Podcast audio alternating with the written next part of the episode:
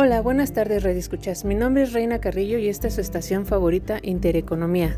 El día de hoy abordaremos un poco el tema sobre las modificaciones presupuestales y para ello contamos con la presencia de la licenciada Heidi Janet Elizalde Mancilla, coordinadora administrativa de la Dirección Normativa de Salud del ISTE. Bienvenida. Hola, ¿qué tal? Muchas gracias. Usted es licenciada en Economía y Finanzas, egresada del Instituto Politécnico Nacional. Fue jefa de Departamento de Presupuesto Central y Desconcentrado por 17 años y después en la misma área fue ratificada como jefa de servicios por tres años. Y actualmente lleva en el puesto de la Coordinación Administrativa tres años, ¿correcto? Exacto. Licenciada, de acuerdo al tema de hoy, ¿cuál es el fundamento para realizar las modificaciones presupuestales? Mira, el fundamento legal para realizar las modificaciones presupuestales se encuentra establecido en los artículos 47, 57, 58, 59 y 60 de la Ley Federal de Presupuesto y Responsabilidad Hacendaria. Ok. ¿En qué consisten las modificaciones presupuestales?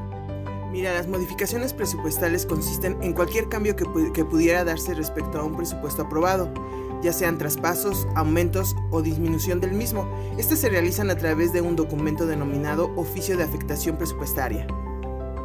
¿Cuáles son las causas de, las modificaciones al presupuesto aprobado?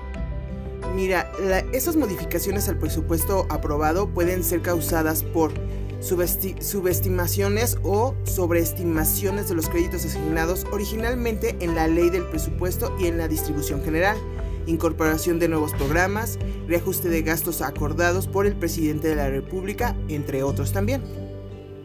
Licenciada, por último, ¿qué documentos se deben tener como soporte? Mira, sería un oficio de solicitud de adecuación presupuestaria y la justificación de pie, dependiendo el área que la requiera.